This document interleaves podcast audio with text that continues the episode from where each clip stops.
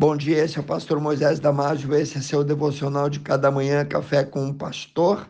Hoje falando sobre o perigo da ansiedade, baseada nos Salmos 94, 19, onde nós lemos: Quando a ansiedade já me dominava no íntimo, o teu consolo trouxe alívio à minha alma.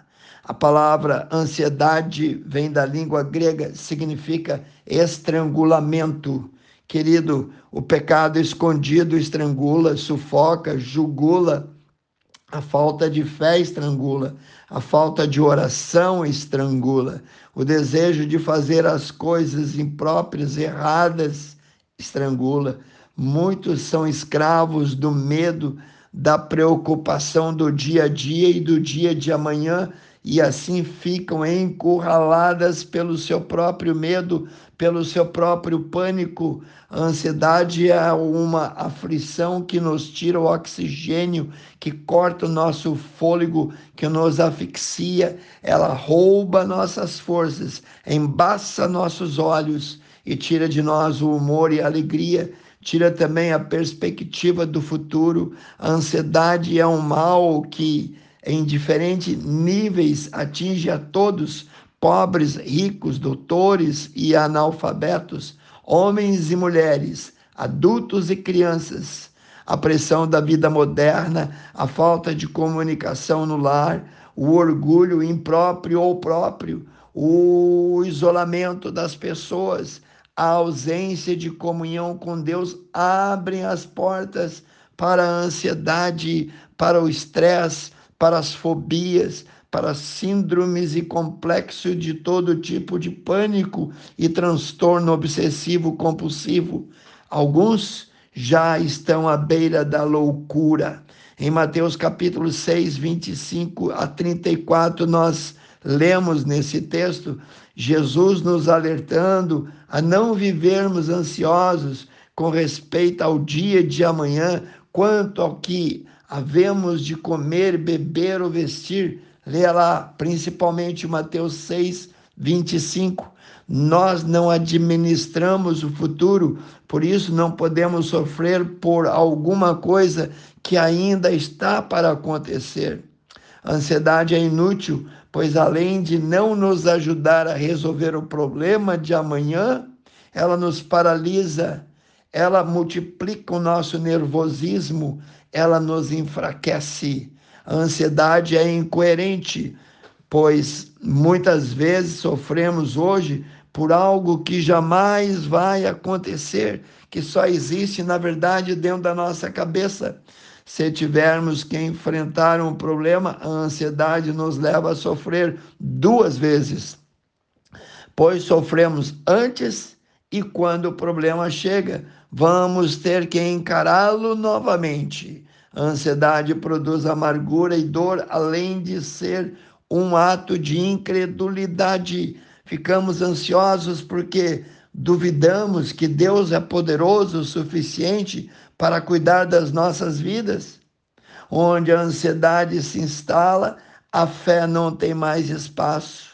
A Bíblia nos ensina que a criação de Deus e os, todo o seu eterno poder quer prover, quer cuidar de cada um de nós em momentos fáceis ou em momentos de enfrentamentos difíceis.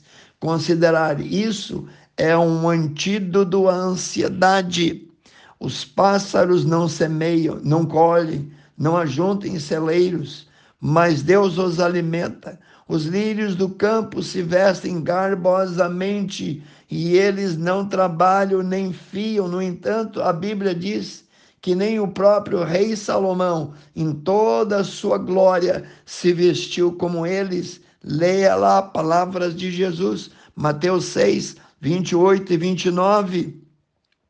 O apóstolo Paulo diz que não devemos ficar ansiosos por coisa alguma. Antes, devemos apresentar a Deus em nossas orações todas nossas ansiedades, dificuldades, impossibilidades.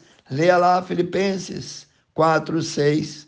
No livro de 1 Pedro, capítulo 5, versículo 7, Pedro menciona que devemos lançar sobre Jesus toda a nossa ansiedade, porque Ele tem cuidado de nós. Davi nos ensina a receita para a cura da ansiedade. Ele diz que devemos sempre nos agradar em Deus, sabendo que Ele é poderoso para satisfazer os desejos do nosso coração. Está lá em Salmos 37, 4.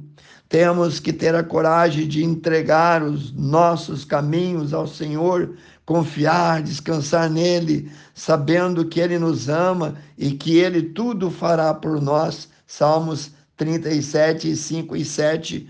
O mesmo Deus Criador, o mesmo Deus de poder, que está lá comandando o universo inteiro, também dirige a nossa vida, nossas crises, nossas tensões, e não apanha ele de surpresa de jeito nenhum. Ele conhece a nós como ninguém, ele conhece as nossas ansiedades, necessidades, antes mesmo que a apresentamos a ele. Ele nos permite passar por situações difíceis, incômodas, para esculpir em nós a imagem e o caráter de seu filho Jesus.